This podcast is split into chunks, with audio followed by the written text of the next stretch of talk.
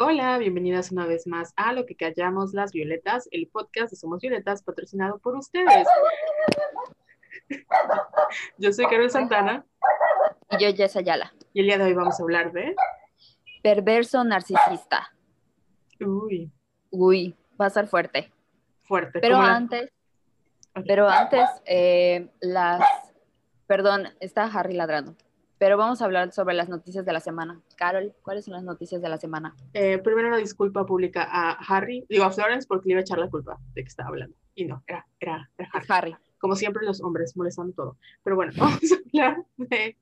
Eh, pasaron varias cosas, pero las más relevantes son obviamente lo que pasó ayer con el video que hizo Nat Campos, que es una youtuber mexicana, eh, acusando a otro youtuber llamado Rix, que gracias a Dios no tengo idea de quién es, este, de haber, pues, de haberla agredido sexualmente cuando ella estaba borracha, ¿no? Eh, a raíz de este video salieron como muchas chicas que han sido, pues tienen sus experiencias no solo con la comunidad de YouTube México, que es así un cagadero, y al mismo tiempo salieron, pues resurgieron como ciertos videos y ciertos, este, historias que ya sabíamos de youtubers, como el caso de Kylie, que lo llegamos a criticar, el caso de este, una chica que se llama Matu, que también su exnovio, entiendo que su exnovio hizo hasta un pastel de su cara y como que rompió el pastel y, el día de su cumpleaños es súper extraño. Y creo que ahorita, hoy que es sábado 23, salió otro video de otra chica llamada Hispania, que también es como de YouTube, pero all millennials estén acusando a Yayo Gutiérrez, ¿no? Entonces, poco a poco han ido saliendo como estas historias que no sorprenden para nada, porque, pues, Men Gonna Man. Y no sé, Jess, tú que tuviste la oportunidad de leer. Este, no vi el video de Nat, porque sabes que he estado como que muy así, cuidando mucho lo que, lo que veo y, y sobre todo en Twitter que se ponen como que las discusiones así súper fuertes. Y creo que ya lo he dicho en otros podcasts, cada vez que sale como que un testimonio eh, sobre abuso, en, como que siento que volvemos a tener la misma conversación. O sea, es volver a decir lo mismo de que no nos tenemos la culpa, eh, o sea, que la, que la chica esté en estado de, ebriedad no es motivo para que, la, para que abusen de ella, etcétera, etcétera. Entonces, es, es lo mismo. Y bueno, yo en lo personal ya no, siento que ya no, ya no tengo como que la fuerza para seguir diciéndolo. Por eso agradezco mucho que haya chicas que sigan alzando la voz y sigan, eh, porque igual vi muchas peleas eh, alrededor de este tema, pero es lo mismo, Carol. O sea, y no sé, o sea, no sé qué podemos hacer más que seguir diciéndolo. O sea, una y otra vez de que no es la culpa de la chica agredida y que tienen que revisar sus discursos, sus comportamientos, eh, dejar de, de, encubrir a sus amigos, etcétera, etcétera. O sea, básicamente lo mismo de siempre. Y vi que tuiteaste en, en el Twitter de Violetas, eh, gracias, porque tú eres de esas mujeres que siguen. Cada vez que sale un caso van a seguir, van a seguir y, y ya no, no sé qué, o sea, honestamente no sé qué más podemos hacer, qué más podemos decir. Es que la verdad es complicado, como dices tú, porque igual llegó un momento donde dije, ¿sabes qué? Ya, porque pues tenemos los dos teles, ¿no? El personal y el de violetas. Y el mío está configurado como que el, el, de violetas están como los más destacados y el personal es así lo más reciente, ¿no? Porque me encanta ver el chisme. Entonces en violetas entro a ver el chisme y en el mío pues ya veo al momento. Entonces sí era mucho de, o sea, peleas muy, bueno, Just Stop, que he tratado como de tampoco culpar a las mujeres porque entiendo que el sistema nos enseña a ser parte del problema, pero llega un punto en el que dices, ¿sabes qué, amiga? Si no tienes nada bueno que decir de un tema que no conoces, no hables porque te va a ir peor. Y pues ahorita igual se están peleando de que tú acosaste a no sé quién, tú agrediste no sé quién, y como que el punto se transfiere. Sí. Pues se pierde. Es, palabras sencillas. Se pierde porque, pues al final, ella creo que cuando tú como víctima cuentas tu historia, es una decisión muy difícil que tomas y sabes que te puede ir bien o te puede ir mal. O sea, como que sabes que al final siempre te va a afectar de una u otra manera y es una decisión muy personal.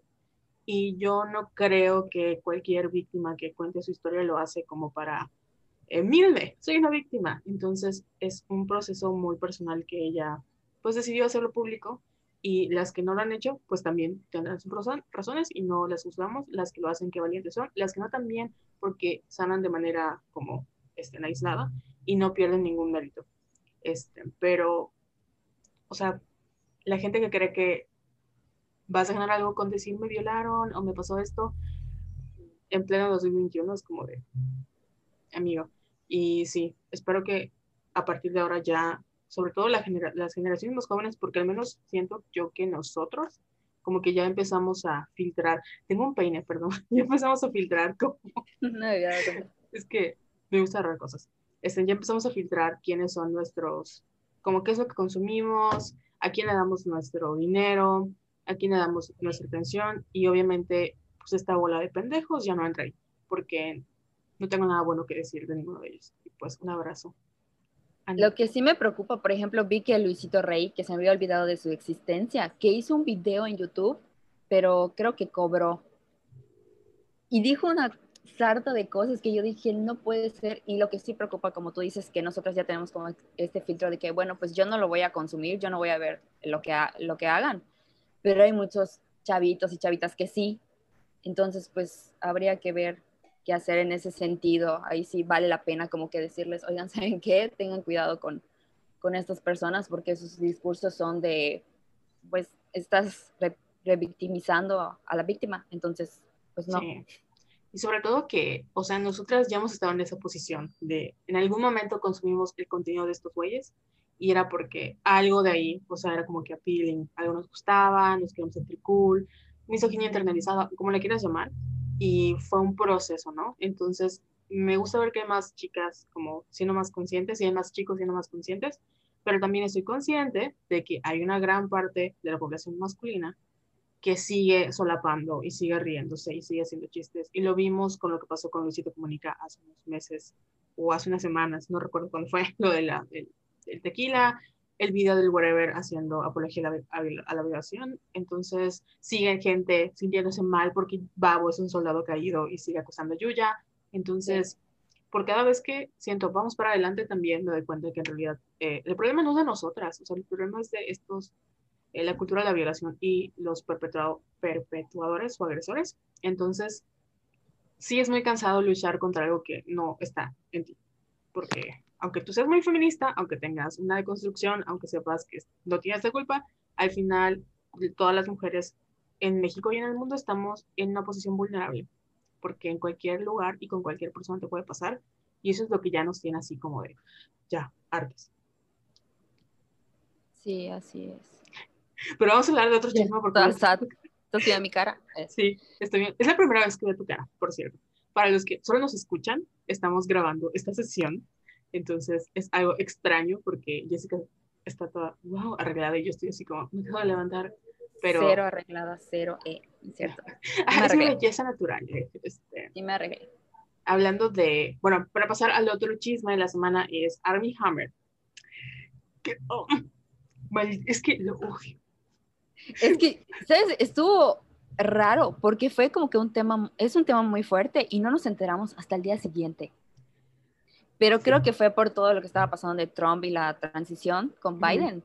Pero yo dije, ¿cómo esto no se hizo viral enseguida? Según yo, no se hizo muy viral, porque está muy fuerte. Es que es irreal. Army Hammer es un caníbal. O sea, le decía a sus. Eh, a las personas con las que andaba que se las quería comer y ahí quiero comerme tus carnitas y hacerte asada. Y yo así de, no puede ser, no puede ser. Es que parte de mí, la verdad, quería creer que era como, eh, porque habían historias. Armie Hammer se divorció de su esposa así como en agosto más o menos, y todos decían, o sea, siempre que se filtra alguna noticia en Hollywood es de, de seguro ya son los equipos de PR tratando de ver quién se va a quedar con el dinero, con la custodia y tirando tierra, ¿no? Y cuando tú ves esto es, tiene todo el sentido del mundo al mismo tiempo, o sea, es muy horrible, pero tiene sentido, y a la vez es tan horrible que quieres que no sea verdad, porque lo que asusta del caso no es ni siquiera todo lo feo que hizo de las, como alusión al canibalismo y que abusaba de sus novias. Y aparte son, eh, creo que como una de las chicas que habló tiene 22 años, Army tiene 34. y pues eh, este güey casi casi le, con un cuchillo, la marcó y le puso una A y luego la mió su herida y así muy Hannibal Lecter. Y lo que asusta es que este güey es una persona muy carismática y se, disfrazaba como uno de los una de las personas más decentes de Hollywood, ¿no? De hecho, cuando se divorció, salía la nota de que habían ciertos actores que se divorciaron de sus esposas porque no estaban de acuerdo con las políticas que ellas tenían, ¿no? De que estaban en contra de Black Lives Matter y que todo lo que pasaba en el mundo y con Trump, este, pues no los representaban y Armie Hammer era uno de ellos. Y todo el mundo se fue con esta finta de que Armie Hammer era el, pues el liberal woke, cierto problematic fake de Hollywood y al final terminó siendo mm, Hannibal Lecter wannabe. Y además no tiene dinero, o sea, no tiene dinero, es lo peor. O sea, hacía que, porque dentro, o sea, no es que no tener dinero sea peor que ser un caníbal, pero como que toda su personalidad eh, era ser un, porque los Hammer tienen un chingo de dinero así de petróleo, ¿no? Y él se pelea con sus papás y dice, no, es que yo no soy republicano, solo soy un caníbal, pero nunca seré republicano, ¿no? Entonces, este, se casa con esta chica que, que se supone que es republicana, Elizabeth, y llevan años, eh, hay varias chicas que la contactan durante el largo de los años diciéndole, tu esposo es un infiel, tu esposo hace esto, y ella la acepta súper mal, así de que no, no te creas, es una mentirosa, es una puta Y Cortea, 2020, se, se divorcian, ellos tienen dos niños y se quedan en las Islas Caimán, que no hay COVID, o sea, ahí es como tierra libre de COVID. Y él se pasa como que le trona, la tacha y creo que ya siente que ya es libre de hacer lo que quiera y es cuando este, pues empieza a, desatar sus instintos de caníbal, entre comillas, porque al final siento que solo es un hombre blanco privilegiado con mucho dinero. Que, no sabe qué hacer, que no busco qué hacer y voy a comer mujeres. Quiero comer mujeres. Y, o sea, sé que va a decir, voy a entrar a rehab y dentro de dos años vamos a ver a Armie Hammer como nueva persona y decir, fue un error, cuando en realidad nada más es. Estoy muy segura que si todos los hombres que están en Reddit o ciertas personas que conocemos en la vida real tuvieran el mismo dinero y fueran blancos y supieran que se pueden salir con la suya, serían igual o peor que mí. Estoy muy, muy segura. Entonces, al final, este güey pues ya está más quemado que el, sol y pues ahorita nada más estamos esperando a ver cuándo lo arrestan por el FBI porque está horrible. O sea, de verdad, ha matado animales y estoy muy segura, bueno, no, estoy muy segura, pero no me sorprendería que haya matado a una persona. Ya mí, en fin. a ver qué pasa. Pero ya, ya se salió de. Estaba grabando o iba a grabar una película con Jennifer López y ya. Esa fue la primera. Y creo que ya, ya estaba confirmada Call Me By Your Name, la dos. Entonces ya no va a haber película. No, ya. Es que ni siquiera puedo ver sus películas antiguas porque no, es como. Mm, es muy Ya lo ves. Mm. Ya lo ves totalmente diferente. Pues muy bien, ya cerramos la sección de noticias. ¿No? Ya. ¿Por qué? es, que es muy extraño viéndonos. Sí, ajá, porque siempre, siempre, como que nos escuchamos nada más. Y es que me da risa porque siempre grabamos y yo estoy en mi cama así tirada. Y ahorita estoy sentada, arreglada, en pose. Y yo estoy así, ah, sí, estoy bien, viéndome. Bueno, si te parece bien, vamos a presentar a nuestro invitado de honor, nuestra invitada, primera invitada del 2021. ¡Qué emoción! Uh. Ella es Ana Claudina Pacheco Ortega, es especialista en clínica para adultos, perita en psicología jurídica y forense. Hola Claudina. Hola Jess, hola Carol, ¿qué tal? Pues hoy les trajimos a Claudina para hablar sobre el perverso narcisista. Y estuvo padre cómo surgió la idea, porque me acuerdo que en un podcast dije, voy a preguntarle a Claudina cuál es como que su tema, y un día después de una sesión le dije, oye Claudina, ¿de qué te gustaría hablar en el podcast? Y ella me dijo que le llamaba mucho la atención esto de, bueno, no sé si lo quieres comentar tú, si te acuerdas. Sí, sí, sí, sí, me acuerdo. Y sí, también lo quería introducir porque la verdad es que esto, ese tema en específico es algo que me ha ido interesando justamente por la parte, eh, pues, de la práctica, ¿no? Este, en la práctica y lo que me he ido encontrando, ¿no? Entonces, la realidad es que la mayoría de las personas que acuden a terapia de, en general casi siempre son mujeres, ¿no? Bueno, hay mayor población de mujeres, ¿no? Y muchas veces, muchos de los temas por lo que, los que acuden la gente en general eh, pues es eh, por situaciones románticas, ¿no? De relaciones de pareja. Tengo muchas eh, niñas, ¿no? Muchas mujeres jóvenes, ¿no? Este, en que también es algo normal, normalmente va, bueno, al menos como en lo que me ha tocado, muchísimo más gente joven, como entre los 20, 30 por ahí, este, en que gente adulta, ¿no? Pero ahora sí que este tema en específico lo he encontrado tanto en gente eh, joven como edad, adultos más este, de los 30 y como en personas de 40, 50 años, ¿no?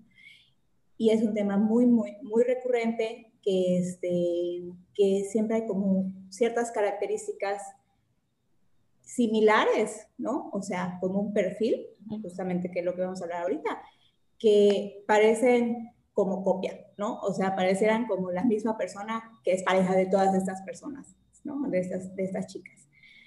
Este, quiero aclarar que este, este perfil, ¿no? Esto, esto, perfil del perverso narcisista no es único de los hombres, pero la realidad es que hay más hombres con ese perfil que mujeres. ¿Okay? Entonces, este, bueno, solo para aclarar este punto. Sí, entonces creo que es algo que no sabemos, obviamente, este, que nunca hemos escuchado, por supuesto, y que cuando nos vamos dando cuenta y creo que vamos conociendo un poquito más acerca de, ok, esto están describiendo a la persona con la que estoy y cómo me siento, nos puede abrir como mucho, mucho los ojos, ¿no? Y decir, ok, creo que todo eso que venía sintiendo, pues es importante y pues necesito huir de este tipo de personas, ¿sabes? Están cayendo mis primeras lágrimas, así. El perfecto narcisista dijo, ni feminismo ni machismo, igualismo, hombres y mujeres. Sí. Oye, y estuvimos investigando así un poquito de dónde vino como que el término. Y yo encontré algo de es Paul Claude Racamier, no sé si lo pronuncié bien, que es un psicoanalista francés que creó este concepto de perverso narcisista. Está así como que muy, uy. Y eh, lo definió como alguien con la necesidad y la capacidad y el placer de protegerse de sus propios conflictos internos con el peculiar método de machacar a otra persona. Eso de machacar es un término que, que sí, de hecho lo aprendí con Claudina, una vez me lo dijo, pero no era machacar, era como... Anular. Anular. O sea, cuando vas como que anulando a una persona. Sí, y esto de también dijo, buscan alimentar su gloria a costa de la derrota de los demás, creyendo que por cada pie que aplastan ganan un pie de altura. Y eso nada más como para nuestras investigaciones, somos violetas. Entonces, quieres como que empezar a darnos eh, como que las características y las vamos ejemplificando o Sí, aquí me voy a ir centrando también un poquito como en la parte de la pareja, porque también estas personas a lo mejor y sí son así con muchas personas, pero casi siempre este, cuando hablamos de, trastornos, de manera general incluso, con la pareja se, se muestran muchísimo más, ¿no? Entonces, este, pues la pareja al final de cuentas es una persona que tenemos como a la mano, ¿no? Para hacer uso de, este, de esta anulación, por así decirlo, ¿no?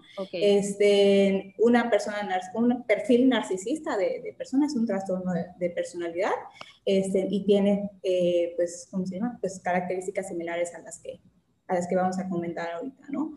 Este, pero esta parte como de perverso narcisista, ¿no? Que también se pueden utilizar otros, otros términos, ¿no? Y a lo mejor puedes decirlo como, ah, una relación tóxica, ¿no? O este, de otra manera. Eh, pero bueno, al final de cuentas es básicamente como el mismo perfil. Entonces, ¿cuáles son ciertas características que vamos a encontrar en estas personas? Los narcisistas, al final de cuentas, son personas que tratan de mostrarse como muy, como muy importantes, ¿no? Como muy inteligentes o como, no sé, muy deseables, ¿no? Y normalmente detrás de esa máscara hay muchísima inseguridad, ¿sí? Entonces, esa inseguridad y esa apariencia de superioridad, este, porque se sienten, ¿no? Se quieren sentir como superiores, una manera de lograrlo, pues justamente es hacerte a ti sentir menos que yo, ¿ok? Entonces, pues si tú estás por debajo de mi hombro, pues entonces yo me siento mejor conmigo mismo, ¿sale? Entonces, este, esta parte de que son personas con baja autoestima y que necesitan lastimar a otros para sentirse mejor con ellos mismos, puede ser una característica en, en sí como de los narcisistas. Eh, ¿Qué son cosas que también pues influyen a que sean más hombres que mujeres?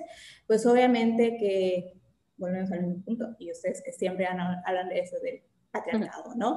Y pues las conductas súper normalizadas, ¿no? De los hombres son los que tienen el poder, ¿no? De las mujeres son objeto, de, este, pues las mujeres suelen ser más sensibles, más empáticas, ¿no? Y los hombres eh, se relacionan más con esta las emociones de ira, de enojo, de violencia, ¿no? Entonces, todos estos factores pues van eh, fomentando que sean más hombres los que, vamos a poner como, sufren de este perfil.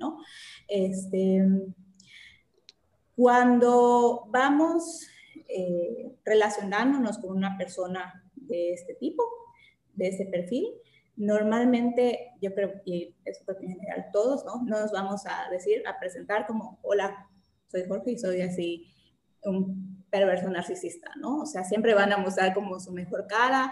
Hay un periodo de conquista en el que te hacen sentir, obviamente, la más querida, hermosa, bellísima, importante, ¿no? Este, el amor de su vida, ¿no? Entonces son personas que se suelen también como muy inteligentes a veces también, entonces suelen como identificar qué son las cosas que tú buscas y eso es lo que se con lo que se venden, ¿no? Para ahora sí que, que tú se lo compres, ¿sabes? Entonces, eh, pues eso a ti te vende como esa idea de, ah, por fin encontré a la persona que me hace sentir tan bien, ¿sale? Ese solo va a ser un periodo, porque al final de cuentas, cuando logran conquistarnos, eventualmente también van mostrando su verdadera máscara, ¿sí? Son personas muy mentirosas, van a ser y manipuladoras, entonces van a hacer absolutamente lo que sea necesario para cumplir sus objetivos, que al final de cuentas es ya sea tenerte, poseerte o que te quedes con ellos o recibir como algún tipo de satisfacción o utilidad al que tú estés con ellos, no asumen responsabilidades, son personas que no dicen, ah, sí, chispa, sí, yo la regué, ¿no? Normalmente la culpa es de otro, lo cual la culpa como emoción, al final de cuentas, te hace sentir como, ah, chispas, si yo me tuve la culpa, yo tengo que hacer algo para compensar mi error y mi falla, ¿saben? Entonces, pues imagínense, si yo siempre estoy en deuda con la otra persona, ¿ok? Pues entonces, este, pues logran que siempre estemos como a su disposición, ¿no? O estemos haciendo algo para reparar y que nos perdone y que este, nos vuelva a elegir y que no nos deje, etcétera, ¿sale?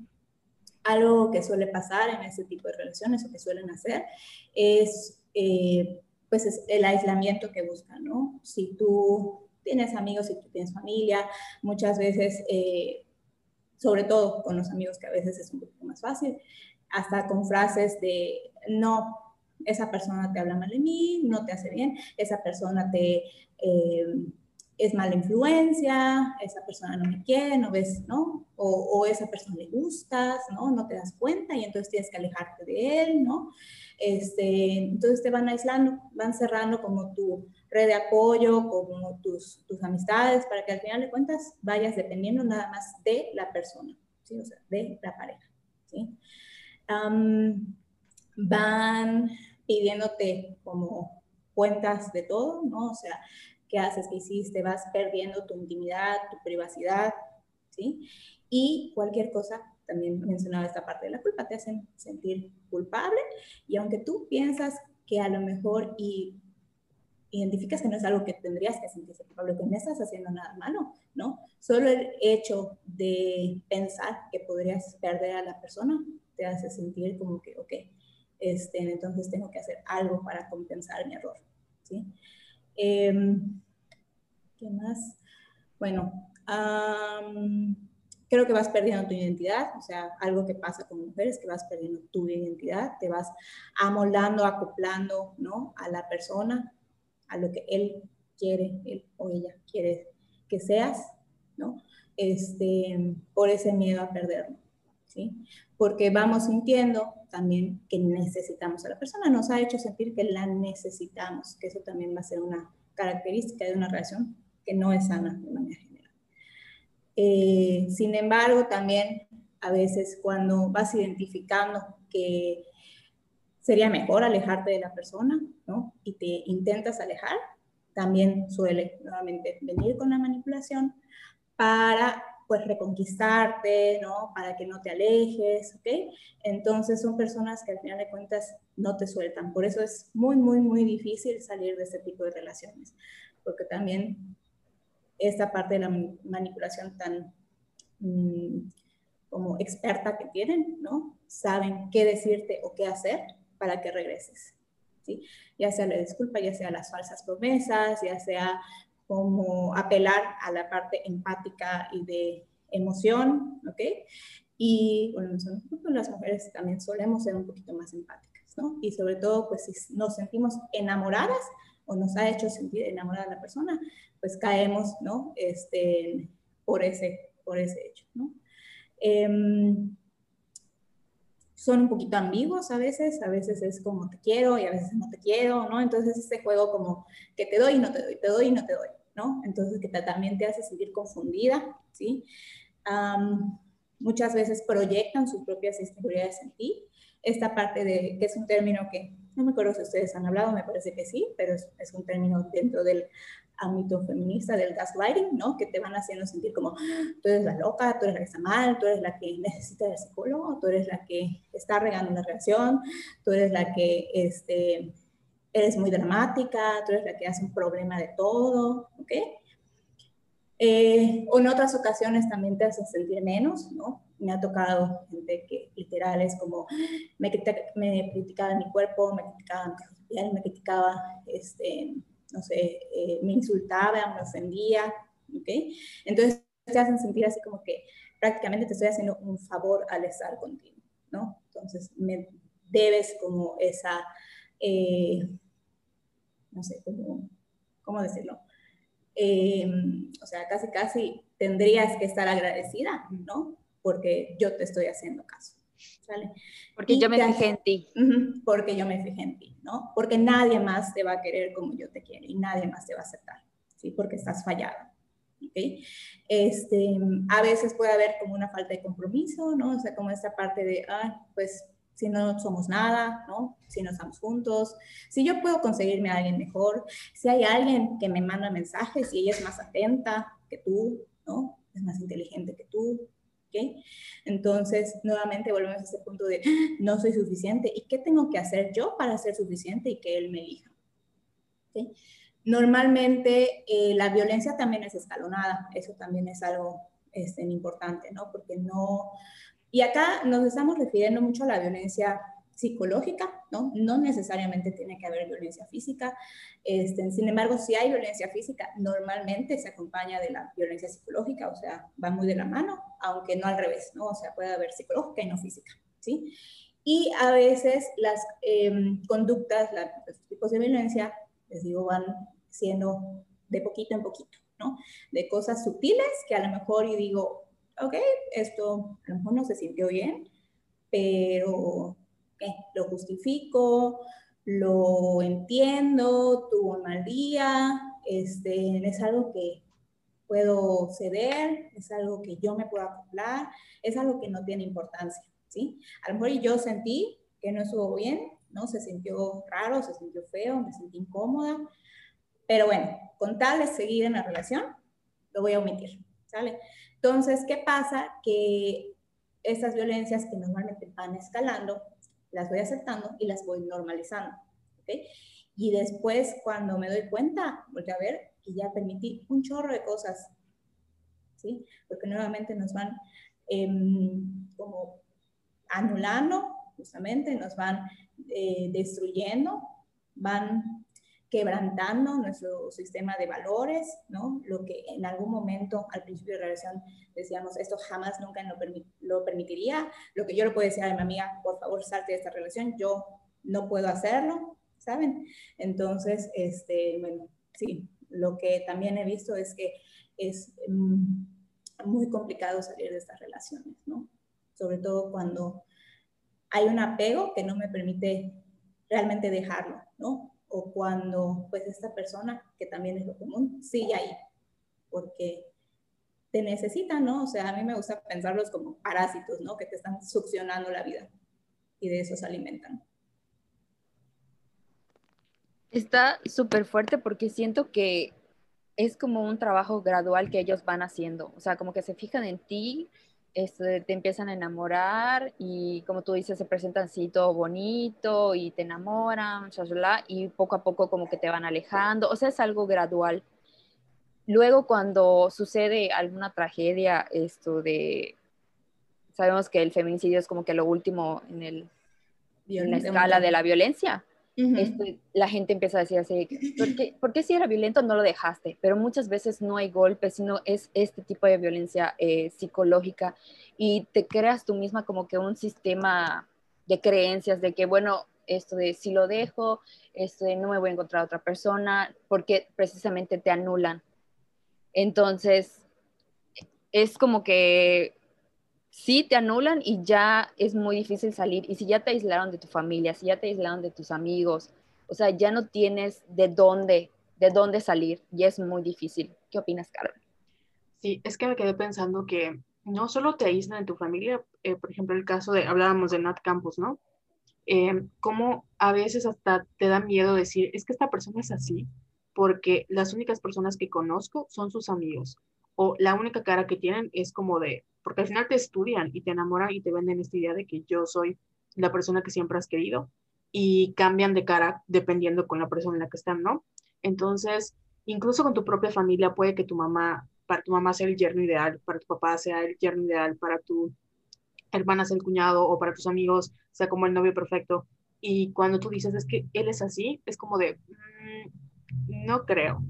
Y llega un punto en el que, o sea, ya empiezas porque también no sabes qué le dicen a ellos, ¿no? Las mentiras, es una persona súper mentirosa y sobre todo en esta era donde creo que llega un punto en donde nos queremos creer mucho en el amor y no digo que no exista, pero a veces caemos en esto de que es que es tu alma gemela, es que es como esa conexión mágica y piensas, bueno, si esta persona que es como don perfecto, por fin se fija en mí, sobre todo si obviamente no, o sea, cualquiera nos puede pasar, pero saben a quién se lo hacen, ¿no? Entonces como que te van trabajando y todo, y llega un punto en el que piensas, bueno, si yo dejo pasar esta oportunidad, que es el amor de mi vida, o sea, el amor de mi vida, este, nadie me va a creer, o cómo voy a volver a encontrar otra persona que sea como ella, ¿no? ¿Cómo voy a volver?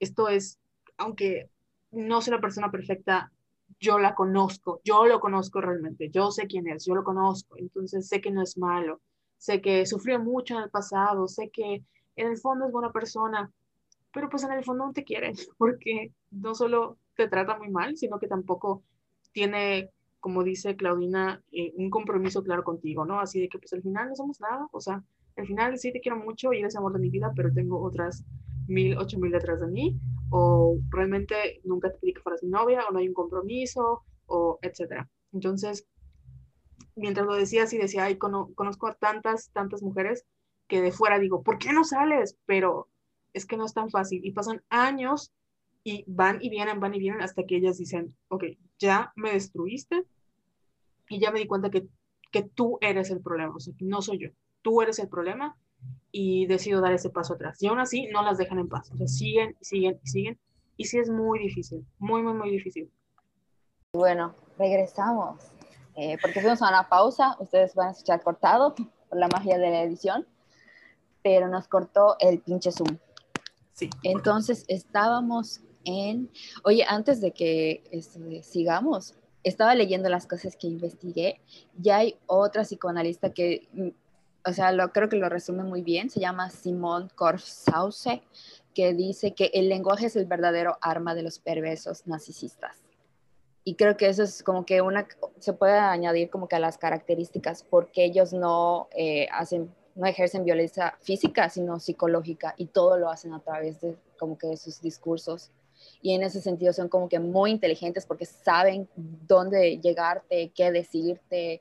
Y bueno, ya escuchamos que Claudina dijo que se presentan como que muy encantadores, como que siento que es el típico güey que, que le cae bien a todo el mundo, y luego cuando tú dices, ¿saben qué? Es un manipulador y es un mentiroso, bla, bla, bla. O sea, nadie te cree porque, porque te dicen, no, es que ¿cómo va a ser? Juan no es así. O sea, es imposible. Él es perfecto. Él es eh, muy amable, caballeroso.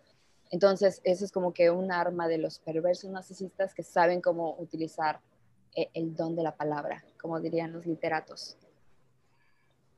Y qué fuerte, porque muchas veces, yo que estaba en que Claudina mencionaba esto, les dice que yo pensaba en mis amigas y pensaba cuántas veces, cuántos perversos narcisistas no hay en nuestra vida y nosotros lo hemos ignorado, o sea, no los, no los conocemos, ¿no? Como Armie Hammer, o sea, nos vemos y van por la vida súper felices dañando a otras personas y ni idea de quiénes son porque saben muy bien cómo ocultar su fachada y, y saben muy bien qué decir a la persona correcta y cómo hacer, hacernos creer que su víctima está loca. O sea, yo siento que si no hubiera tanto, em, pues, conciencia en algunos grupos de que hay que creer a las mujeres y por eso es muy importante creer a las víctimas, habrían muchísimos, y no lo dudo que hay muchísimos casos de gente que sigue atrapada con estos tipos de seres y entes, porque no son capaces de tener el apoyo que necesitan para poder salir de ahí.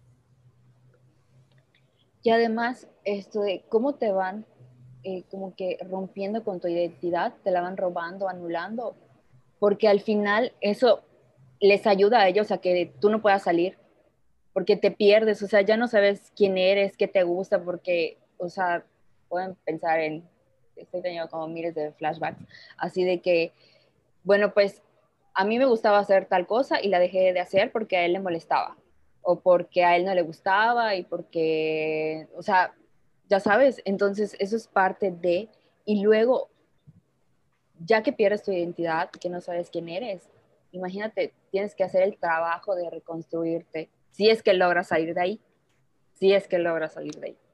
Entonces, por eso sí, cuando la gente te dice, no, es que si sabías que era así, ¿por qué no lo dejaste? Y es como que es muy difícil, o sea, de verdad, es muy difícil salir de ahí.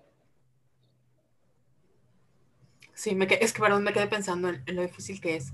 Y cómo, o sea, a mí lo que me quedó porque dentro de las cosas que leímos, una, una chica, creo que es esta española que mencionaste, decía que los perversos narcisistas no aman a nadie. Entonces yo tengo esa duda con Claudina de que, em, porque conozco muchas amigas que se quedan ahí con la esperanza de que, de que haya amor, ya sabes, y cuando revisan su historia o su relación, es de, es que nos queremos y nuestra relación es tóxica, pero es que así es, ¿no? Así nos llevamos, así nos queremos y tú lo escuchas por fuera y es de, mm, tal vez sí había amor, pero lo dudo, o sea, no sé si es, o sea, es como eh, científicamente o clínicamente parte del perfil que estos señores no aman a nadie o cómo funciona.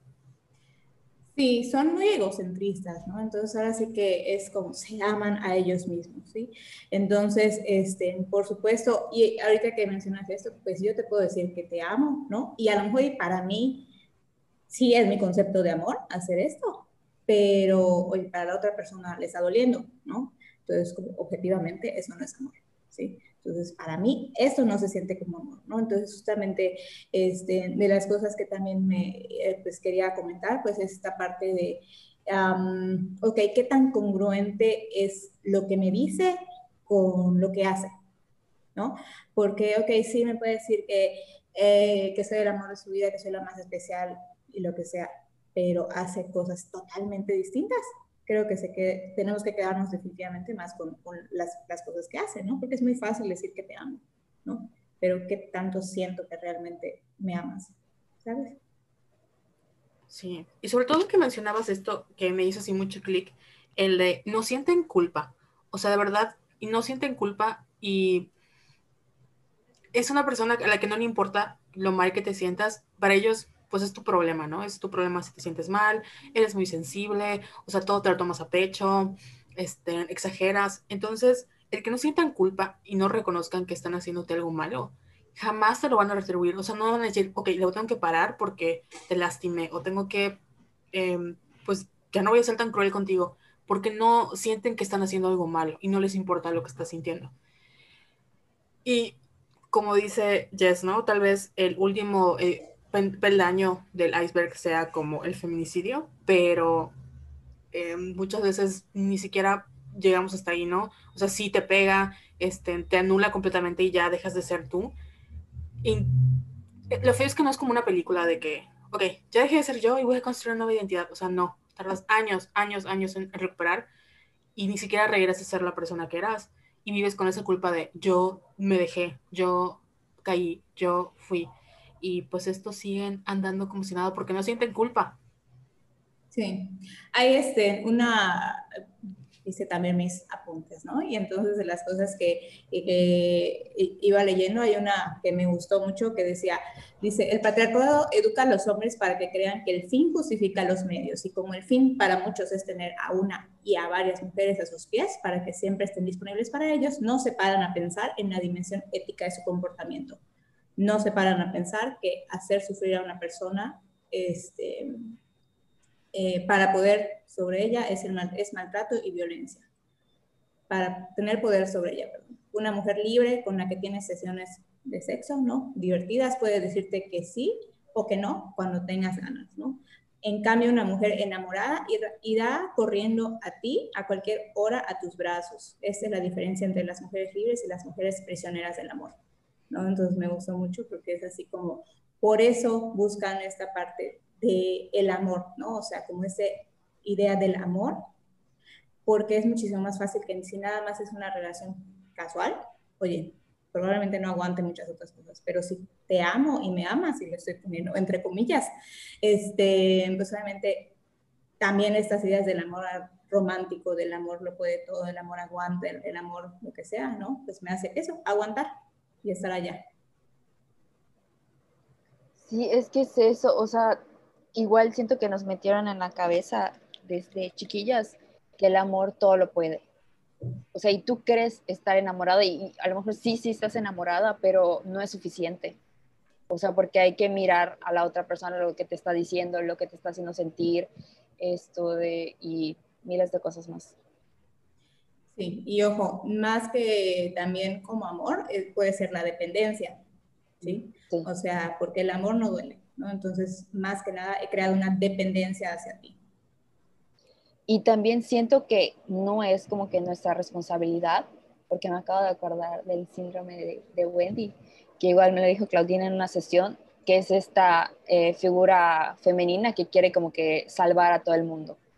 Y siento que esta, este perfil de hombres o de mujeres, esto de que son como que se victimizan, se pueden llegar a victimizar de que, ay, es que, no sé, tuve una infancia muy difícil o, no sé, tuve un mal día, estoy muy estresado, pero te trato súper mal, ¿no? Y ella así de que, y nosotras como que lo empezamos a justificar, empezamos a justificar, lo empezamos a normalizar e intentamos salvarlos. Y es muy importante eh, señalar y recalcarnos y así meternos en la cabeza que nosotras no debemos de salvar a nadie y menos a un hombre de, que nos lastima. Claro, totalmente. No sé si tienes otra como que eh, característica. Mm, pues las características de manera general son esas, ¿no? Entonces creo que dije varias cosas importantes que son como esos focos rojos, este, en que, como les decía, normalmente no, en la primera cita va a ser algo grave, a lo mejor no te va a insultar, ¿no? Pero a lo mejor sí te va a empezar a hacer comentarios o a sentir mal, o te vas a empezar a sentir mal con cosas que hace o dice. Entonces, esos que a mí me gusta llamarlo como focos rojos, sí son cosas que tengo que estar alerta, ¿no? Y que no debo omitir, o no debo justificar, o no debo pasar por alto, ¿sí? Porque creo que eso es lo que pasa en muchas ocasiones, lo cual pues nos mantiene prolongadamente en esa relación. ¿Sabes qué? Hace como unas semanas vi un TikTok, ahí sí, la TikToker, donde eh, salió una chica diciendo que creo que iba a salir como en una primera cita con alguien que en papel, o sea, porque era una, una creo que en Tinder, era un perfil increíble, ¿no? Este güey era un doctor y que respetaba a las mujeres y eh, activista, o sea, todo lo padre, ¿no? Y sus amigas estaban así como de, wow, aparte era muy guapo, ¿no? De, wow, te sacaste la lotería, o sea, es un tipazo, este, haz todo lo posible para que no se aleje de ti, ¿no? Como que ten cuidado porque lo puedes perder. Y es de los pocos buenos que hay. Y esta chica decía así de, o sea, ¿por qué yo voy a tratar de como bajar mis estándares o tratar de Em, pues como hacerme de menos por una persona que primero no conozco y segundo solo suena bien en papel. O sea, como que realmente no lo conozco, no sé cómo es, no sé cómo me trata y por muy bonito perfil que tenga, eh, él es el suertudo, o sea, no yo tengo mucha suerte de encontrarme a un hombre maravilloso. Al final, yo, o sea, él tiene la suerte de que se topó conmigo. Y en el momento en el que estemos saliendo, me haga algún comentario, me diga algo, pues yo tengo toda la, este, como decisión y no tengo por qué sentirme mal de decir no gracias, aunque esté muy guapo, aunque tenga mucho dinero, aunque sea estable, aunque parezca que va a ser el buen papá de mis hijos, o sea, no, porque yo no tengo por qué poner, o sea, por poner a personas, sobre todo a los hombres en pedestales, eh, soportamos muchas cosas, porque, de nuevo, siento que por muy feministas y empoderados que estemos, eh, pues obviamente nos gusta que nos quieran y tenemos como, todo, es humano creer que alguien nos quiera, ¿no? Y no sé por qué a las mujeres heterosexuales nos pasa mucho eso de que queremos, eh, cuando encontramos a un hombre que en papel se ve como perfecto, siempre tenemos que decir, es que lo voy a perder. Y si no me quedo con este, no va a haber otro. Y tengo mucha suerte cuando en realidad, amiga, no tienes suerte. Son tus estándares que están muy bajos. O sea, de verdad, lo único que muchas mujeres creo que sus estándares son de que sepa, o sea, que no me lastime, que no me violente, que no me nada y no es tan difícil, pero estamos tan acostumbradas a estar rodeados de gente que nos ha dañado mucho y en general que el sistema les permite muchas cosas, que cuando encontramos a gente que es normal y decente, sobre todo hombres, estamos dispuestas a todo con tal de que se queden con nosotras, por el miedo al que dirán a la sociedad y porque pues en el fondo también queremos que nos quieran. Eso responde a la pregunta de por qué las mujeres se quedan, entre comillas, en estas relaciones. Sí, pues mira, eh, yo pensando como en esta pregunta, este, pues creo que son también muchos factores, ¿no? Uno de esos, pues al final de cuentas, sobre todo que nosotras mujeres eh, tenemos más vendido esta idea del amor romántico, ¿no? O sea, crecimos con Disney y con todos los medios de comunicación y, y, como incluso discursos familiares, etcétera, ¿no? De lo que, lo importante que es una relación de pareja y lo feliz que puede ser si te casas y como tu misión de vida, ¿no? Pareciera, sobre todo como mujer, ¿no? Entonces, este, y eso que comentaban de el amor te lo puede, el amor es aguantar, este, no sé, hay varios mitos que suelen ser como no muy sanos, que pues ese es el chip que, que tenemos, ¿no? Incluso me acuerdo en algún momento en alguna clase, una psicóloga que es muy experta en este tema decía, hasta en las canciones románticas que cantamos y que las vemos así como que, ¡ah! qué preciosa canción, si la analizas, suelen ser como relaciones muy violentas, ¿no? O muy dependientes o no muy sanas, ¿no? Entonces, este, y bueno, y eso lo vemos como lo, más maravilloso. Este, otra cosa, pues también, eh, pues ya dijimos, estas técnicas perfectas que tienen para decirnos lo que queremos escuchar, ¿no?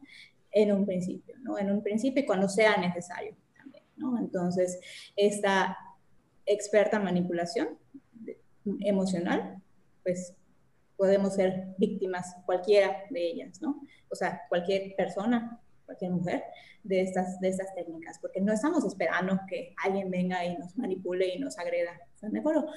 Este, y otra cosa es que también, eh, pues las mujeres solemos, ¿no? Tener a veces problemas de autoestima, ¿ok?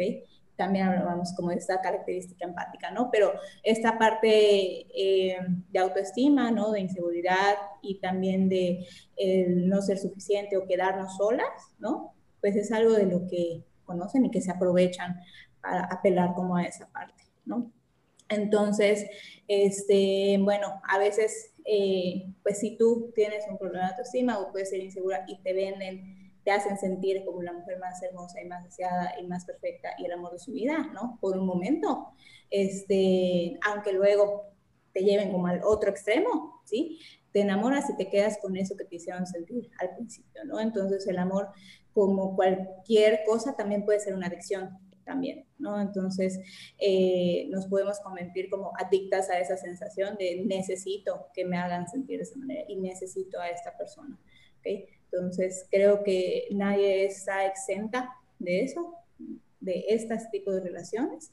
Este, creo que hay eh, maneras de prevenirlo definitivamente, pero pues sí, creo que nadie empieza una relación o empieza a conocer a una persona pensando que va a ser alguien que le va a dañar. Sí, sobre todo lo de, eh, recuerdo que cuando mencionaste el te engancha, este, cómo te llegan a enganchar, eh, he visto y también he estado en estos juegos de, es ir y venir, ¿no? Y acabamos usando este discurso de, es que somos amantes que no, o somos novios, o somos o amantes cósmicos y que nos encontramos, pero luego no podemos estar juntos, y luego sí podemos y no, y al final este, te alimentan de esto, ¿no? De esta fantasía y quedas enganchada en este juego, ¿no? Y justo cuando dices, ya, ya se acabó, regresé, hola, te amo, pero no podemos estar juntos y se va para atrás, ¿no? Entonces, sí, es como muy eh, adictivo, ¿no? Porque al final, eh, Jane Austen lo decía, ¿no? las mujeres tienen como cuando dices que tienes problemas de amor, te sientes como diferente a las demás y es como de, ay, yo tengo un amante cósmico, yo tengo un amor imposible, o mi historia de, de, romance, o mi historia de, es una comedia romántica, ¿no? Entonces como que tratas de justificar todos estos comportamientos que... Y comedia romántica y pierdes siete años de tu vida. Así es. Y luego, escuchas una canción de Taylor Swift y dices, no, pero sí, o sea, llega un punto en el que tú piensas que eres la única que está pasando por esto y que este es la persona más especial de tu vida. Y pues es que no, no es que no seamos especiales, pero sí acabamos enganchadas en este sentimiento de, eh, si no, o sea, esto es mi oportunidad de, ser feliz. Y si no soy feliz con esta persona, no la voy a hacer con nadie, porque esta persona es perfecta. Y solo él me va a querer, solo, solo él me entiende, es que yo lo conozco, nadie lo conoce como yo, y creo que ni él se conoce, entonces no.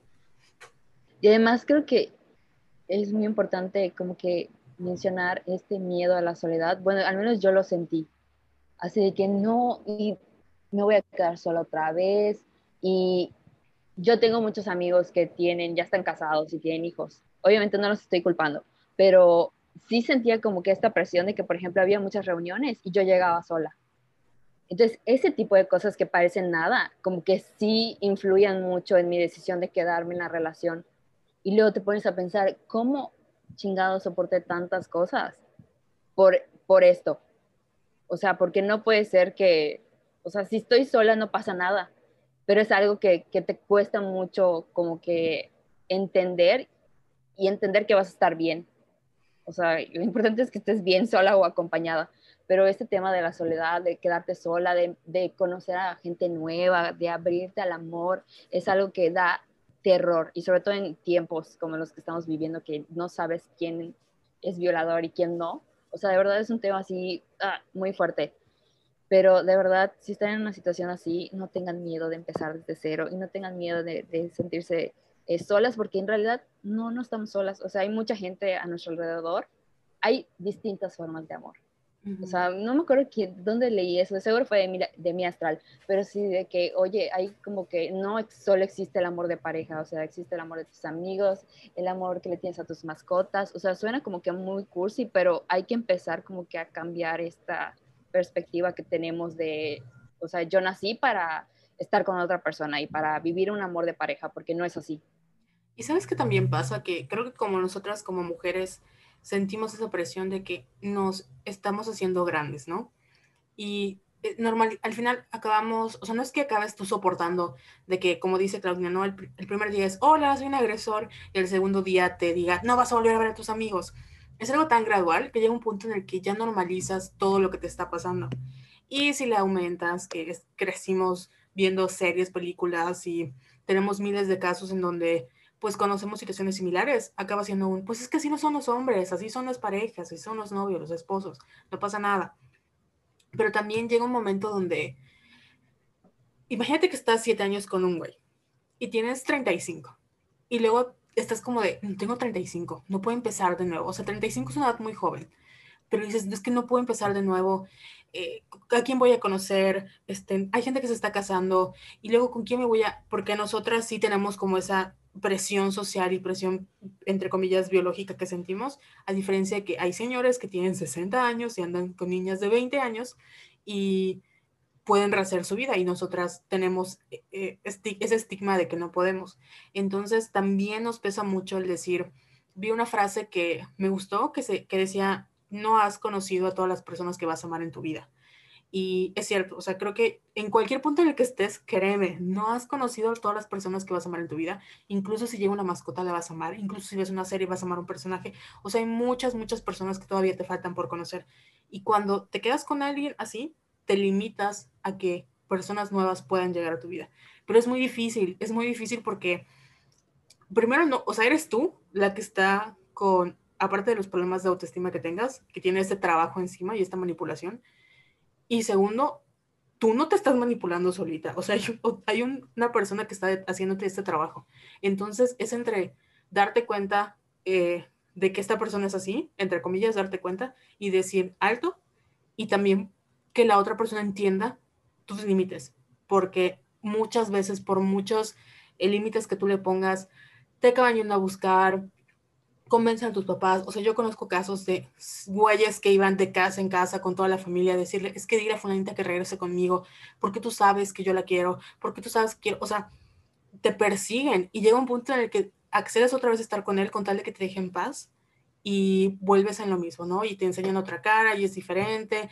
Y a veces tú ya sabes que esta persona es así, que no quieres estar con ella, pero no la puedes dejar, porque hay implicaciones económicas, porque hay implicaciones sociales, porque estás con hijos, porque no, o sea, sientes que le debes algo porque también hacen eso, ¿no? Una, manipulación económica de que te pago tu escuela, te pago la casa o te compré esto, yo te ayudé y no los puedes dejar y la gente a tu alrededor no entiende eso de lo quiero dejar pero no puedo porque me cuesta mucho trabajo. Entonces, no sé si te parece, Jess, que ya hablemos un poquito de cómo podemos salir de estas relaciones o quieres comentar algo más. No sé si Claudina este, quiere comentar algo más y ya podemos como que ir cerrando de que, qué podemos hacer nosotras para salir, para intentar salir de esas relaciones. Está apagado tu, tu micrófono. ya, sí, es que estaba ladrando ahora mi perro. este, no, yo creo que con respecto a esto, hablamos como de manera muy general. Creo que en general las mujeres gastamos mucha energía y tiempo tratando de ser amadas, ¿no? Como que es algo muy deseado, ¿no? Y pues creo que lo que tendríamos que hacer primeramente, pues es amarnos a nosotras mismas, ¿no? Porque obviamente, pues sí, se siente muy bonito que te amen, pero que te amen bien, ¿no? Entonces, este, creo que eso esta parte como de la autoestima y del amor propio y todo me parece un cimiento básico para demasiadas cosas, incluyendo esto. Yo tengo una preguntita que no, que no te mandé, pero, o sea, nosotras como amigas, ¿qué podemos hacer? O sea, porque ya sabes que yo tengo como que complejo de salvar a todo el mundo. ¿Qué podemos hacer? ¿Qué no debemos, ¿En qué no debemos de meternos? O sea, para ayudar a una amiga que está en una relación así. Mira, yo creo que este es un tema un poco delicado porque a veces eh, creo que en algún punto decían, este, bueno, las personas que a lo mejor ya están a tu alrededor no conocen realmente cómo es este, tu pareja, ¿no? Y ven como una versión, este, pero lo que pasa adentro no lo saben, ¿no? Entonces, eh, a veces tú como víctima, ¿no? Este, incluso no quieres decir cómo es la persona en realidad, porque chispas, muchas veces sabes que está mal la relación que tienes, ¿no? Pero con darle proteger y que los demás no lo vean mal, no lo dices. Entonces, eso pues limita mucho, ¿no? ¿Qué son las cosas que los demás te podrían decir, ¿no? Ahora bien, si hay cosas que yo externamente veo que esto no me gustó, cómo trataron hacia mi amiga, ¿no? Esto siento que no es correcto, esto este, siento que le está lastimando, ¿sí? Les suelo decir, ya entramos como en un punto complicado porque en alguna ocasión a mí me tocó hace demasiado tiempo, creo que estaba estudiando apenas, este, una situación así, y a veces tratando de decirle, oye, mira, esto siento que no está muy bien, te dejan de contar cosas, precisamente porque es así como que es algo que no quieren escuchar, ¿no? Que saben, pero no lo quieren escuchar y no lo quieren reconocer. Entonces creo que cada quien tiene también su proceso para decir, ¿sabes qué? Esto ya no es tolerable y ya necesito hacer este cambio, ¿sabes? O sea, hablando como de la persona que lo vive. Cosas que a lo mejor sí podría hacer, ¿no? Es este, como hablar indirectamente, o sea, no decirte tu relación está mal, sino como, este, eh, bueno, hay distintas como artículos y videos y cosas así como informativas que a lo mejor y puedo este, enviar y que la misma persona se dé cuenta, ¿no? O que amplíe un poquito su visión y diga, bueno, sí es cierto, esto no es algo que merezco, esto no es algo sano, ¿sí? Pero sí creo que respetar también un poquito del proceso de la persona, porque al final de cuentas, este, pues sí es una decisión personal salir de esta relación, aunque sea difícil, ¿no? Pero llega un punto en el que digo, necesito hacerlo porque esto me está matando, ¿no? Sí, y es muy difícil llegar a ese punto. Sí, sí, un poquito sí. Y qué, o sea, bueno, Carol se me fue la onda. Es que me quedé pensando en esto de que cada quien tiene su proceso y es muy cierto, porque a veces tú lo haces, sin, o sea, de manera inconsciente, el decidir no compartir ciertas cosas porque en el fondo sabes que están mal, ¿no? El que te haya hecho un comentario o, o te haya abandonado, o sea, abandonado entre comillas, ¿no? De que pasó algo muy importante en tu vida y la persona con la que pues compartes tu vida también te hizo un lado o te trató de cierta manera y no, o sea, yo sé que si le digo esto a mis amigas, me van a decir, déjalo, o no estuvo bien, o nada. Y no estoy lista para escuchar eso, ¿no? Que también es, es algo muy fuerte porque por mucho que quieras salvar a tus amigas o ayudarlas, no puedes hacerlo porque no está en ti tampoco. O sea, tú puedes mandarle artículos, puedes mandarle hacer indirectas, puedes decirle yo te ayudo en lo que necesites, pero esta persona tiene que estar lista para hacerlo. Y pues desgraciadamente hay muchos casos donde nunca, o por más que estén listas, no pueden ver la salida y acaban, em, pues lo más grave, acaban muertas y todo el mundo se pregunta, ¿qué pudimos haber hecho para evitarlo? Y es simplemente, tal vez si no puedes ayudar a tu amiga, e, evitemos darles espacios a estas personas. Si alguien nos cuenta su historia y ya sabemos cómo son, si no quieres este, contar tu historia públicamente, si no quieres, este, pues no sé, meterte en problemas. Hay muchos vatos que no, no quieren meterse en problemas. porque ¿No? ¿Sí? No les des espacio, o sea, no convivas con gente así que sabes que son manipuladores y abusivos porque les estás abriendo a que tengan más oportunidades de ser así con más personas. Entonces, si tú como aliado, vato, quieres, te preguntas qué puedes hacer por otras mujeres, nada más con que le pongas un alto a sus comportamientos tóxicos o le llames la atención, haces mucho. Y tú como amiga, pues realmente trata de mostrarte empática, porque creo que muchas veces cuando nosotros queremos ayudar, este, a veces tratamos de imponernos y no es el chiste, ¿no? Trata de ser comprensiva y empática con que estemos ahí para escuchar, creo que hace mucha diferencia. Y entender también que no es nuestra culpa. O sea, nosotros podemos intentar, podemos hacer, podemos ir a marchas, podemos todo, pero no podemos salvar nos a todos, o sea, es imposible, con trabajo estamos tratando de salvarnos a nosotras mismas, es imposible que queramos salvar a alguien más, es que no quiere que la salven, o sea, que no quiere porque no está lista para escuchar y porque es eso, no está lista y no lo quiere ver. Sí, hay que saber, o sea, qué sí podemos hacer y qué no podemos hacer y ser muy conscientes y pues apoyar en lo poco que podamos. Es súper importante. Y hay una frase que igual me gustó mucho de, ya como para ir cerrando, que dice, el perverso está enfermo, nunca podrá funcionar de otra manera. El mejor regalo que podemos hacerle es dejarlo. O sea, creo que va de la mano con todo lo que ya hablamos, en el sentido de que no es mi responsabilidad cambiarlo, no es mi responsabilidad salvarlo. O sea, yo tengo que cuidar de mí misma en una ocasión Claudina me dijo, eh, hay que ser como que este egoísmo bueno, ¿no? Porque sí hay eh, este egoísmo de que, bueno, tengo que ponerme de primero, tengo que pensar en mí y a Dios popo. O sea, literal, porque no podemos hacer, no podemos estar salvando a hombres, aunque los amemos. Sobre todo que, o sea, salvarlos de quién, de ellos mismos, o sea, imposible porque realmente tú puedes estar ahí, o sea, les estás haciendo la vida, o sea, como dice Claudia, es un parásito, ¿no? Los estás alimentando. Ellos viven gracias a ti. Entonces, eso de que, ay, es que mi mamá nunca me quiso, ay, güey, que es, es que mi mamá nunca me quiso de chiquito, yo, y por eso eres un agresor, o sea, por eso violas y maltratas a tus parejas porque tu mamá no te quiso de chiquito, o sea, no es justificación creo que hay muchas mujeres que también su mamá no las quisieron de chiquitas y no van por la vida agrediendo sexualmente a otras personas, ¿no? Y entender eso, que no es, o sea, no es que tú, tú tengas que salvarlo. Y es algo que él tiene que solito descubrir. Y a lo mejor lo va a hacer, a lo mejor no, pero pues no, no, no somos dentro de la rehabilitación, llegamos al mismo punto. Como que no. Sí, y es lo que te decía, o sea, nosotros tenemos que hacer como que un montón de trabajo emocional. O sea, soportar así los malos tratos, luego si logras salir, como que recuperar esto de la confianza en ti misma, porque pierdes la confianza que tienes en ti también, no solo en, las, en otras personas. Esto de recuperar tu vida, básicamente. O sea, porque todo, sea, todo lo has centrado en él y no te queda nada en teoría, pero te tienes a ti, que es lo importante pero todo ese proceso de empezar suena muy cansado y agotador, y lo es, pero vale la pena estar bien. Sí. Claudina, ¿qué opinas? No, nada, está perfecto. Sí, sí, sí.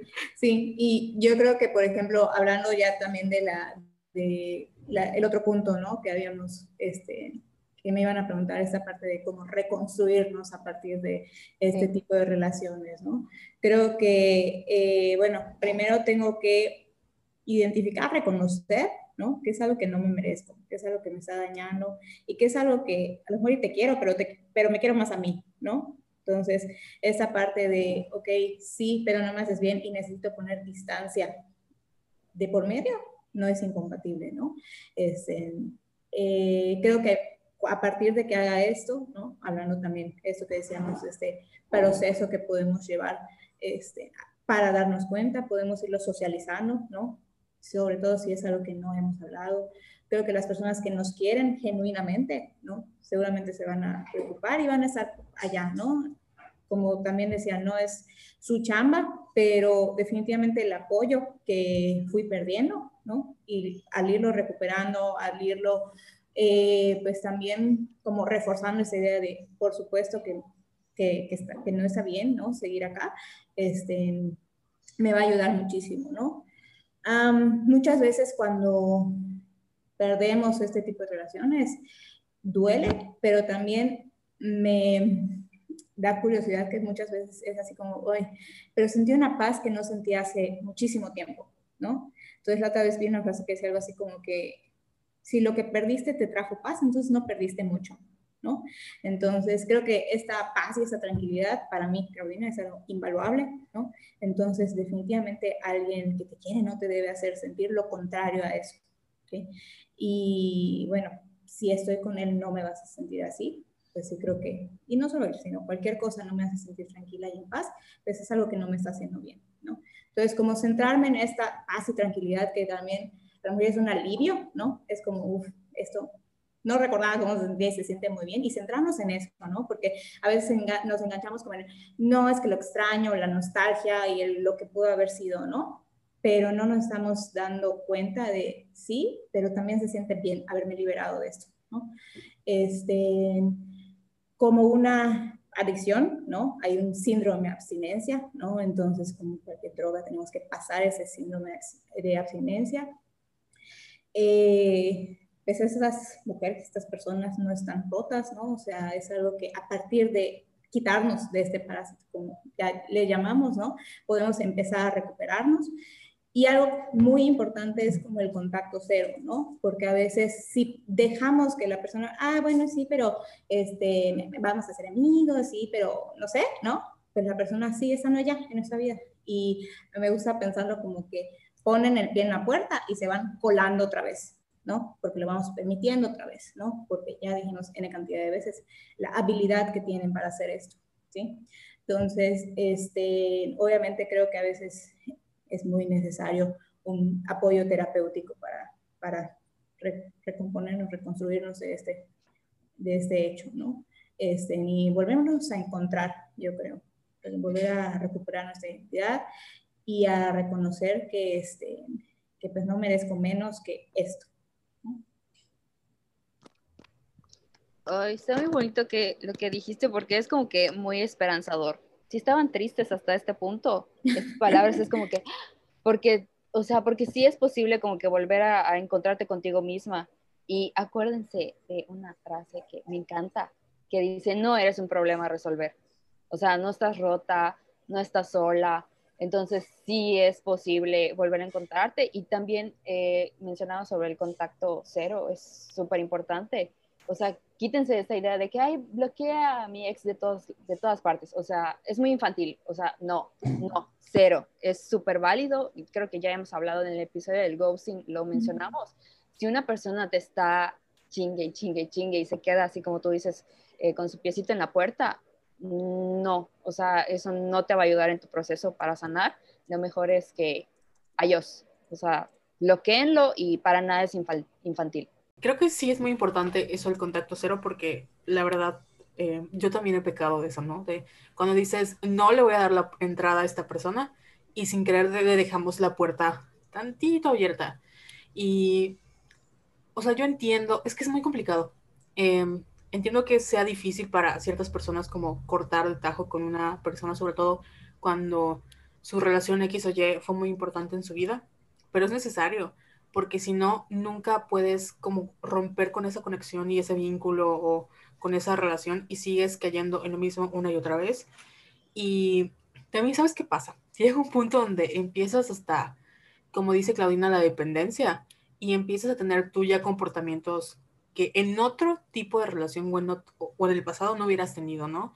Como que a veces terminas con alguien y, ok, esta persona no era buena para mí, era un narcisista, y luego pasa el tiempo y lo ves siendo feliz con otra persona y es de, no, no voy a dejar que sea feliz, pues, ¿por qué él es feliz conmigo? ¿Y por qué? ¿O por qué voy a dejarlo ir si ya logré que se esté construyendo, ¿no? Con esto, con esa teoría de la, de, esa idea de la deconstrucción. Entonces, si yo hice todo el trabajo, ¿por qué otra se lo va a quedar? Y, y llega un momento en el que ya no solo es él, sino nosotras, eh, como que, como dice Jessica, no nos pican, nos pican, nos pican, hasta que, pues obviamente contestamos de una manera este, ya tóxica para nosotras. Y ahora sí es como de, eh, yo no soy el loco, o sea, ella es la tóxica, ella es la loca, ¿no? Y creo que hemos visto miles de casos de relación donde este, vemos estas parejas peleándose en Facebook o en nuestra vida diaria que se están, eh, aparentemente nos venden la idea de que son como almas gemelas, tal para cual, que no pueden dejarse ir, pero ninguno de los dos ya es sano para el otro. Si bien hay uno que es como el parásito, este, tampoco nosotros nos convertimos ya en una, una persona completamente diferente y acabamos este, en relaciones y haciendo cosas que jamás en la vida hubiéramos querido hacer, porque ya estamos cayendo en este juego porque sentimos como esa adicción y esa emoción al juego de estar contestando y estar picando y estar con una persona que pues no es bueno ni para nosotros ni para él mismo. Sí, está complicado. Sí, y yo creo que para esta dependencia, pues sí, obviamente viene de ambas partes, ¿no? Y ambas partes pues obtenemos como algo diferente, ¿no? En el caso de victimario, por así llamarle, este, pues tiene esta sensación de poder, ¿no? Y en el caso, a de, pues la otra parte, ¿no? Pues estos flashazos o migajas de amor que lo vuelven sostenible, ¿no? Me acordé del término shots de amor. O sea, como que te dan un shot de amor, así de que, ay, te quiero, si eres importante para mí, corte A, te hace algo que no debe y así se va toda la relación. Así Entonces, es. sí te va consumiendo y quedas muy confundida. Sí. Entonces, pon tú, ya salimos de la relación. Así son las afortunadas que salieron de la relación. Este, ya hablamos sobre cómo nos podemos reconstruir. Y ahorita quisiera que nos dijeras esto de ya que queramos como que empezar a salir, a conocer gente, que conozcamos a otro chico, otra chica? O sea, ¿cuáles serían las características de una, de una relación sana? Ok. Si tuvimos una relación previa como esta que acabamos de mencionar, creo que definitivamente a mí me gusta pensar las situaciones que vimos como experiencias, ¿no? Y tomarlo como un aprendizaje, ¿no? Que eso sería muy útil, ¿no? En ese sentido, ok, me sirvió para algo esa relación, me sirvió para saber qué es lo que no quiero, ¿no? Qué es lo que no quiero, qué es lo que este, sí merezco, qué es lo que no vuelvo a permitir, qué son esos focos rojos que tengo que tomar en cuenta, ¿no? Este, entonces, bueno, eso en ese caso. Y si no hemos tenido una relación de ese tipo, ¿no? Que obviamente sería muy bueno.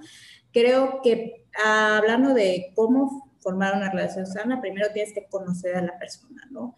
Eh, independientemente de que sea un perverso narcisista o no, creo que normalmente cuando estamos en esta etapa de enamoramiento, pues todos mostramos como nuestra mejor cara, ¿sí? Y sí, nos podemos enamorar de esa mejor cara, pero realmente conocer y enamorarse, este, o el amor, ¿no? Ya maduro, pues va a implicar conocer todas las caras de la persona, ¿no? Conocer cómo es cuando está molesto, triste, cómo es cuando está, este, cuáles son sus valores, cuáles son sus intereses, cómo, trata, cómo me trata, cómo trata a su familia, cómo trata a sus niños, no sé, N cantidad de cosas que podrías llegar a conocer de la persona, ¿no?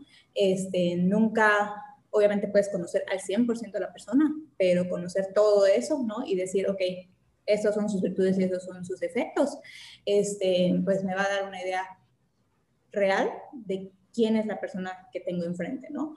Y si esa persona que tengo enfrente realmente eh, pues encaja conmigo, pues entonces ese es un buen pronóstico, ¿ok? Este, en sí sus valores son acordes a los míos y sus expectativas, mis expectativas, este, no es que tuviera que cumplirlas, ¿no? Pero las cumple, este, o si eh, los planes de vida, etcétera, ¿no? Pues van emanando como los míos y se siente bien y se siente fluido, porque eso también es una característica, ¿no? Como un amor sano, una relación sana, se siente que fluye. No tienes que estar fingiendo, no tienes que estar esforzando, ¿sí? Esto no quiere decir que no que sea perfecta, ¿no? Y que todo sea color rosa y que no haya diferencias, ¿ok? Pero en la mayor parte del tiempo se siente bien, me siento cómoda, ¿ok? Entonces, este, creo que esa parte, eh, sentirme cómoda implica ser yo, poder ser yo misma, ¿no? O sea, me siento cómoda siendo yo y mostrándome como soy. Y mostrándome como soy, me eliges, y mostrándote como tú eres, te elijo, ¿sí? Porque parte de esta, em, ¿qué es lo que vuelve también un poco insanas las relaciones? Es esta idea de, ok, pareciera como que tengo una arcilla que voy a moldear a mi gusto, ¿no? Y entonces nos enamoramos de la idea de lo que tú puedes llegar a ser. No sé si me explico, ¿no? O sea, como la fantasía de, ah, bueno, pues es como un diamante en bruto, ¿no? Que tengo que, este, trabajar para que sea la persona que realmente quiero, ¿no? Entonces, si quieres cambiar a la persona con la que estás, pues mejor no estés con esa persona. ¿Ok? Entonces, eh, digo, porque también pensando en no solo, nuevamente, esa parte de los perversos narcisistas, pero, este, oye, si tú eres una persona con ciertas características que no encaja con lo que yo espero, con lo que yo me siento cómoda, con lo que yo eh, quisiera en una relación y te intento cambiar para que entonces seas como tú quieres, ¿no? Eso, pues obviamente tampoco es muy justo para la otra persona, ¿saben? Em, ya dije esta parte de la individualidad, algo importante también es una buena comunicación. Este suele ser un tema complicado, ¿no? Porque no sabemos cómo comunicarnos, esas son cosas que se pueden trabajar, ¿no? Eh, aprender a comunicarnos de manera asertiva, sana, pues que haya confianza, este, mm, pensar que no somos como, eh, no sé, que no somos gemelos, ¿no? O siameses, ¿no? O sea, mantener nuestra individualidad. Y pues yo creo que definitivamente una relación sana se siente bien, ¿no? O sea, no duele, como ya dije hace un ratito, no debes sentir, debo sentir que me hace, me falta respeto, que me lastima, ¿sí? Eh, también lo comenté, esta parte de la congruencia entre lo que me dice y lo que hace, ¿ok? Y definitivamente el que no tenga que cambiar para complacerte y para ser eh, alguien diferente a mí misma, con tal de que te quedes, ¿ok? Mm, creo que básicamente, digo, hay muchas cosas que se sienten, ¿no? Algo que a mí me parece es que tenemos que confiar un poquito en la intuición, porque normalmente estos focos rojos que menciono, pues ya lo comenté también, ¿no? Se sienten raros, se sienten incómodos, duelen, ¿no? Entonces, como ser muy consciente de lo que estoy sintiendo, ¿no? No solo esta idea de, del amor y de lo que podría ser, ¿no? Porque también decimos, ay, ¿qué tal si aguanto lo suficiente? Y se vuelve la persona que imagino que podría ser, ¿no? O, o cambia a la persona que una vez conocí, ¿sí? Pero ahorita, en ese momento, me la estoy pasando súper mal. Y entonces, a mí me gusta preguntarles, bueno, ¿y qué tal si no cambia? ¿Y qué tal si cambia en 20 años? ¿No? Porque también, este, pues al final de cuentas, para que una persona cambie, eh, pues tiene que venir de uno mismo, ¿no? Entonces, cuando hablamos de esa parte de salvar a los demás, no me corresponde, ¿no? Y también a veces las mujeres, sobre todo, se sienten culpables de, ay, es que no pude hacer que fuera diferente, ¿sí? Pero no era tu chamba, ¿no? Y entonces también creo que a veces, ¿no? Las personas no cambian porque no, no sé, ya sea porque no se dan cuenta, ¿no? O porque no quieren cambiar, porque no les conviene cambiar. Y en ese caso es a veces lo que pasa, ¿no? No me conviene cambiar. Es muy eh, útil, ¿no? O es muy práctico, o es muy cómodo, me hace sentir bien, aplastarte y minimizarte. Entonces, a veces no hay interés de cambio por eso, ¿sí? Pero entonces, les voy a decir, si no va a cambiar, o si tiene que cambiar mi pareja para que entonces sea la persona que yo quiero, pues entonces no es la persona con la que deberías estar. Guay, ¿cuántos divorcios estamos causando en este momento? Carol, tú eres mi relación sana. Estaba pensando justamente, no he tenido nunca una relación sana, nunca en mi vida. Sí, de hecho yo igual.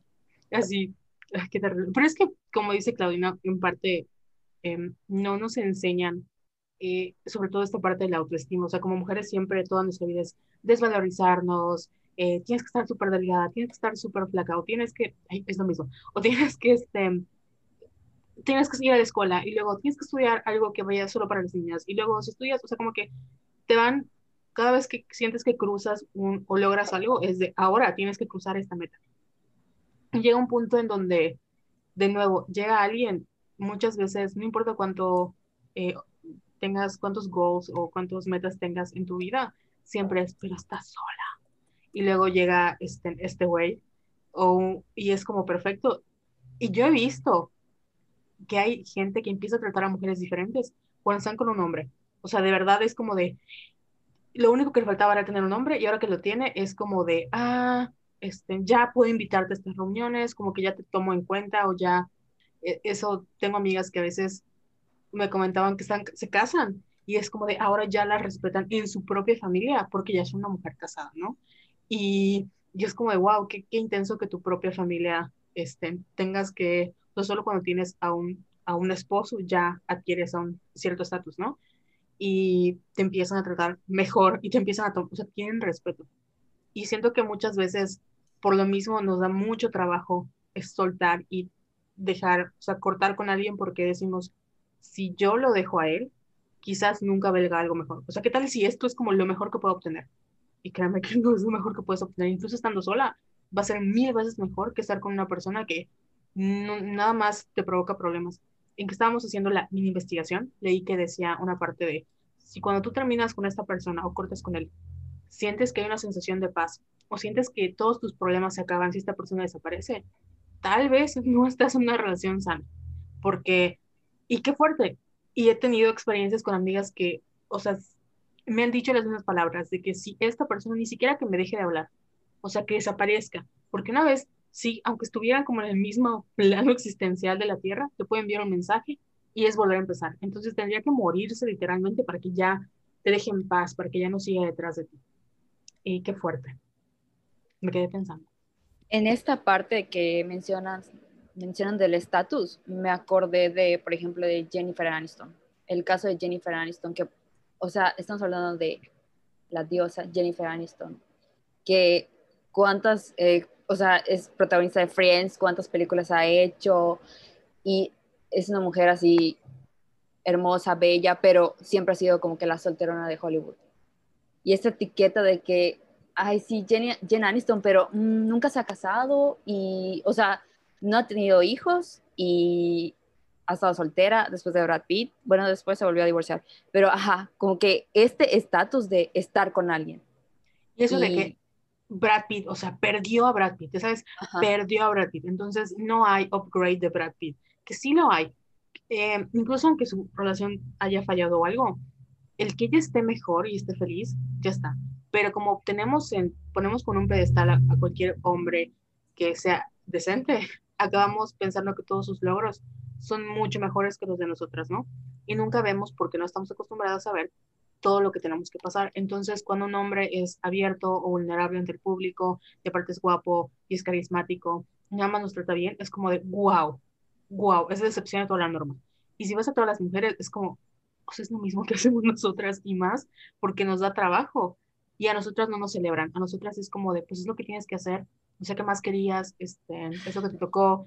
Y pues sí, siento que muchas veces muchas mujeres logran bajar sus estándares o logran pues quedarse en relaciones que no les convienen, porque no les convienen, con tal de no estar solas y lo único que ganan es que la gente las respete y no perder ese estatus de mírame si alguien me quiere, ¿no? Porque si estoy con alguien es porque soy deseable todavía. Si estoy sola es porque hay algo malo en mí, porque nadie me quiere. De mí no vas a estar hablando. Ay, estaba hablando de mi amiga, pero bueno. Bromi. Esto de... Y no sé si quieres comentar algo más, Claudina, y pasamos a... Nos va a mandar a terapia, Claudina, ahorita. Yo tengo que regresar, una disculpa. Este, no, pues nada más como por agregar, eh, les decía al principio, ese tema me parece muy importante, como conocerlo para empezar, ¿no? Y pues las personas que lo escuchen. Que realmente hagan una reflexión de si es cierto, puede ser que no esté muy bien en esa relación, ¿no? Y si nos damos cuenta, que creo que es el primer paso de muchas cosas, pues empezar a hacer algo al respecto, porque nadie se merece este, menos que una relación sana. Y en este momento todas así. Todas cortando con sus novios en estos momentos. Ay, sí, córtenlos. Eh, Bueno, depende. Acá, no queriendo cortar con no, pero bueno, está bien. Oye, Claudina, ¿y qué esto nos recomiendas esto de leer sobre este tema? Libros, podcasts. Tú siempre me recomiendas muchos podcasts muy buenos, esto, series, películas. Pues uh, esa parte me costó un poquito de trabajo pensar, ¿no? Eh, la verdad es que podcast, aparte de ustedes, obviamente, solo escucho este, en el de Entiende tu mente, que es el que he mandado y tiene muchísimos temas de manera general, está muy, muy bueno este, son psicólogos y sí hay dos o tres temas que habla como de relaciones de pareja, están muy buenos esos temas. Este, yo mm, creo que hay varios. Eh, entonces, ese a mí me parece muy bueno. Em, de libros específicamente hay varios, pero dos autores que a mí en lo personal me gustan es eh, esta psicóloga que se llama Silvia Congost que es especialista como en esto, este tema de la dependencia emocional. Este, y tiene varios que se llaman Si duele nuestro amor, Cuando amar demasiado es depender.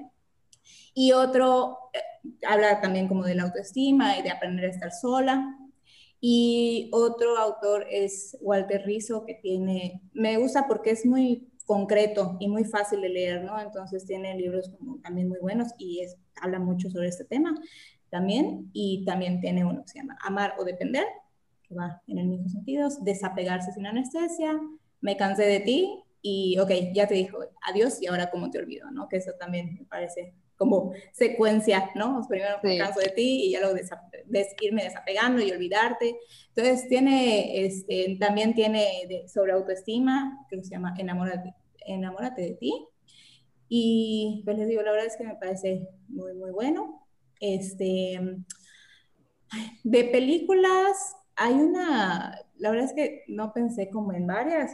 Este, hay una que es La chica del tren, que es un libro y que luego se hizo película.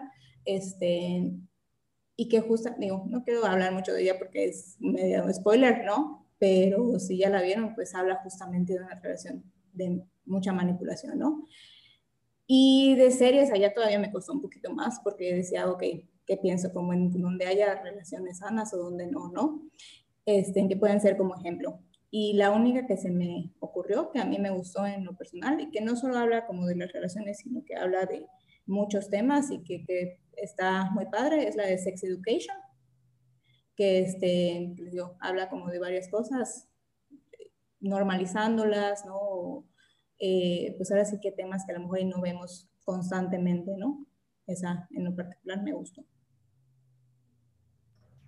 Ahorita que mencionaste a Walter Rizzo, esto de, ¿saben quién lo ha entrevistado últimamente?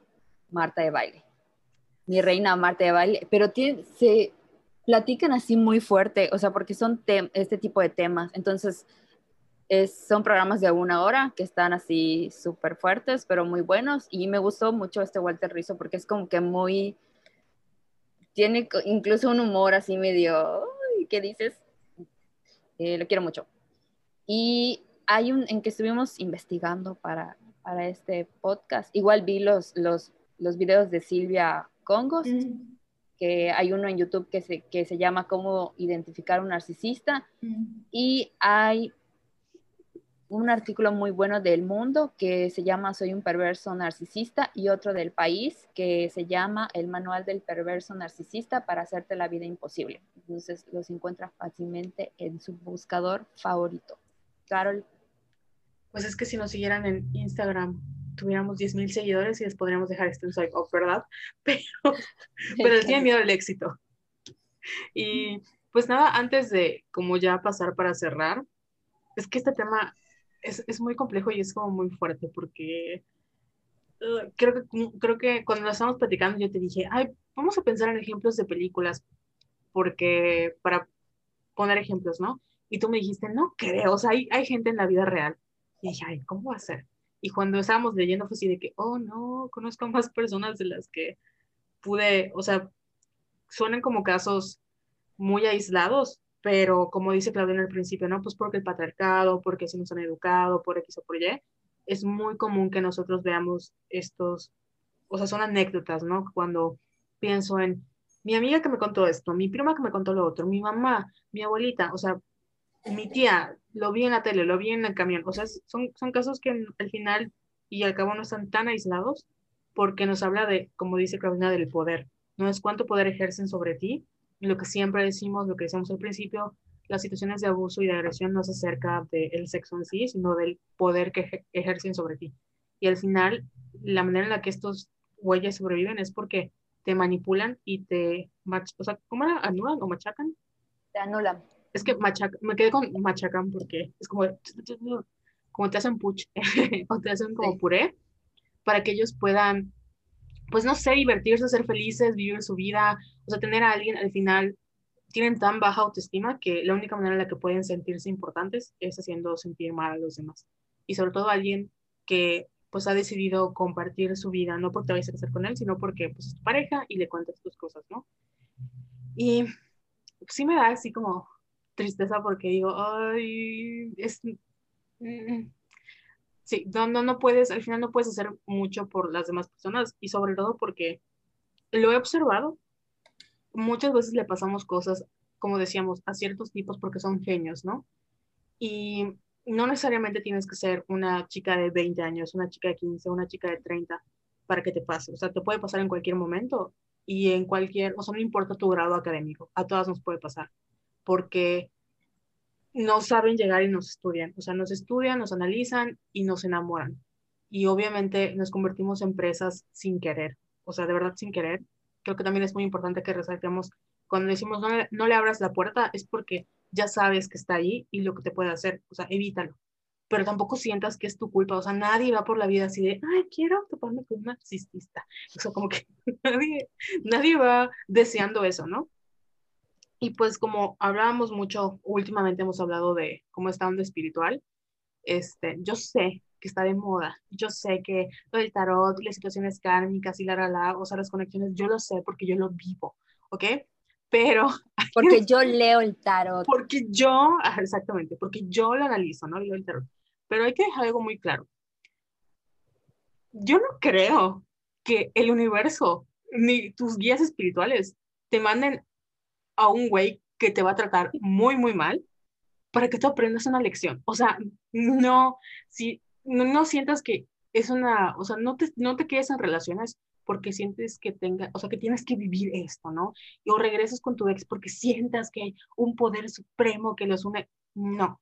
Si ya no te sientes cómoda en la relación, si ya te diste cuenta con todo lo que te contamos y Claudina en visto de que de plano no estás en una relación sana, y son cosas como irremediables que no puedes, este, sea, ya la relación ya está súper rota.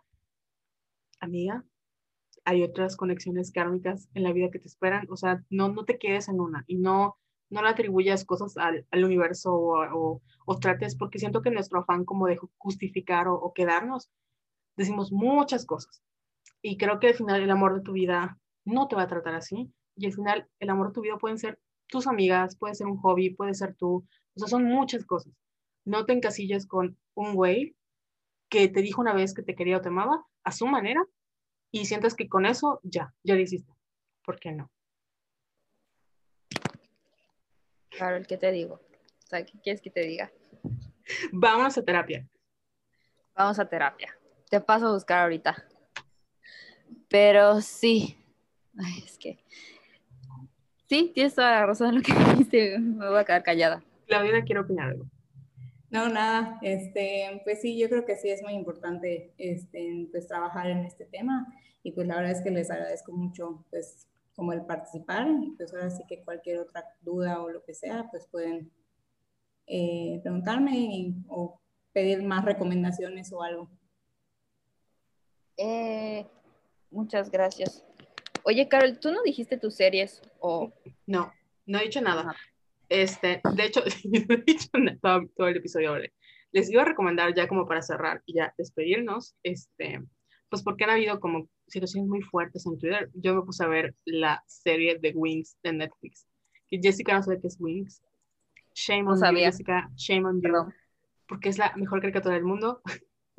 Entonces, este, hicieron una adaptación a Netflix de live action y pensé que iba a estar horrible porque dije, o sea, estos güeyes no tienen presupuesto y la van a arruinar, o sea, ¿quién se le ocurre? Pero está muy buena. Son solo seis episodios, está muy divertida, este, o sea, divertida en el sentido de que entretiene mucho, y pues sí, trata de estas hadas, que eso es como un mundo alterno, ¿no? Y hay unas hadas, y ahí están los especialistas que luchan contra monstruos, y bueno, como siempre hay una niña blanca que es como la, la Harry Potter, ¿no? Que es, no es especial, pero luego sí es especial. Entonces, vean, está muy divertida. ¿Tú, Jessica, qué viste? Yo sigo con Hunters y no he visto nada más porque no he tenido tiempo, estoy muy ocupada. Ay, perdón. Pero ya estoy, tengo una lista así que me espera y ya en el próximo episodio les diré qué, voy a ver. Porque sigo con Hunters, o sea, está, está, está pesadita. Entonces por eso me he tardado con ella. Oye, esto de ya para, para cerrar, porque ya es súper tarde, Carol, hay que editar el episodio y subirlo ya. ya tuiteé que va a estar así, con todo. Impactante. Impactante, buenísimo. Oye, y agradecer a, Claudina por estar aquí, por esperarnos, por grabar tan tarde. Este, muchas gracias, Claudina. Si nos puedes decir esto, dónde te podemos contactar, tus redes sociales. Sí, no de nada y este, muchas gracias a ustedes, al contrario. estamos, bueno, mi página de Facebook personal es psicóloga Ana Claudia Pacheco Ortega, es mi nombre completo, aunque es un poco largo. Eh, estoy también en Psicoespacio, este, que es el consultorio eh, que tenemos y así estamos en, en Facebook y en Psicoespacio Meet como Instagram, así nos pueden encontrar y contactar. Oye, Claudina, es una duda que todos nos preguntan. ¿Das eh, consultas virtuales para chicas que no sean de la República Mexicana. O que sí, ahora sí que por esta parte de la pandemia nos actualizamos a la parte virtual también. Entonces ya escucharon, si tienen alguna duda o si están pasando por lo mismo, pueden contactar a Claudina, les vamos a dejar sus redes sociales y que no tengamos swipe up para que la contacten y hagan su cita. muchas gracias Claudina y a todos por escucharnos. Espero que no se hayan quedado tristes, que sepan que hay esperanza, se pueden reconstruir, amor propio, las queremos, si se puede. Uh. Uh. Entonces, ¿ya es tus redes sociales? Arroba Yesayala17. Y yo soy arroba Venus en Pisces en Instagram y en Twitter. Y nos vemos la próxima. Bye, gracias. bye. bye. Voy a cortar.